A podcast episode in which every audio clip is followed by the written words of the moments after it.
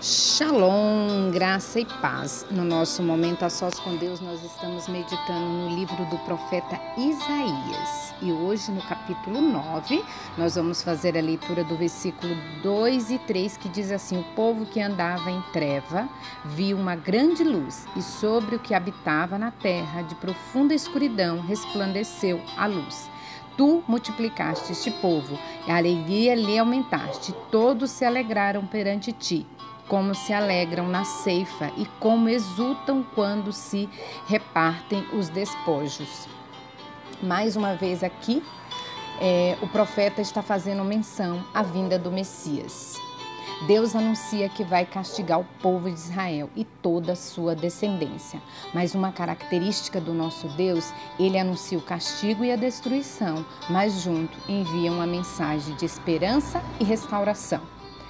Seu reino será instalado na terra através de Jesus. Essa promessa se cumpriu e hoje nós podemos viver na certeza que Cristo veio e morreu por nós.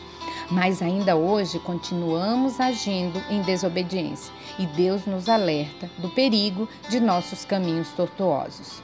Precisamos todos os dias nos lembrar que Cristo vive em nós e se nos alimentarmos da Sua palavra, vamos nos encher de esperança, mesmo que diante das tribulações. Ele é Deus conosco e, através do seu Santo Espírito, é o nosso conselheiro, o Pai eterno, que exige de nós andarmos em obediência. A minha oração é para que possamos buscar a presença de Jesus, o nosso eterno intercessor.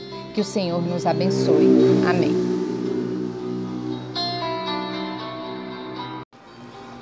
Shalom, graça e paz. No nosso momento a sós com Deus, nós estamos meditando no livro do profeta Isaías. E hoje, no capítulo 9, nós vamos fazer a leitura do versículo 2 e 3, que diz assim: O povo que andava em treva viu uma grande luz, e sobre o que habitava na terra, de profunda escuridão, resplandeceu a luz.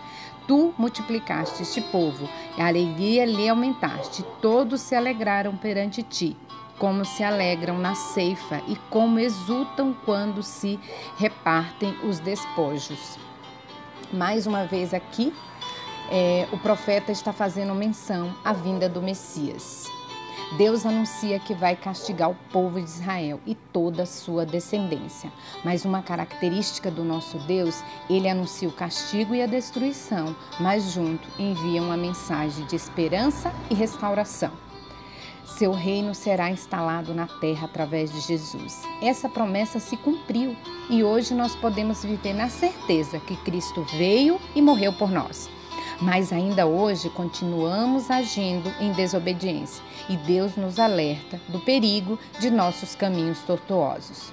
Precisamos todos os dias nos lembrar que Cristo vive em nós e se nos alimentarmos da Sua palavra, vamos nos encher de esperança, mesmo que diante das tribulações. Ele é Deus conosco e, através do seu Santo Espírito, é o nosso conselheiro, o Pai eterno, que exige de nós andarmos em obediência. A minha oração é para que possamos buscar a presença de Jesus, o nosso eterno intercessor.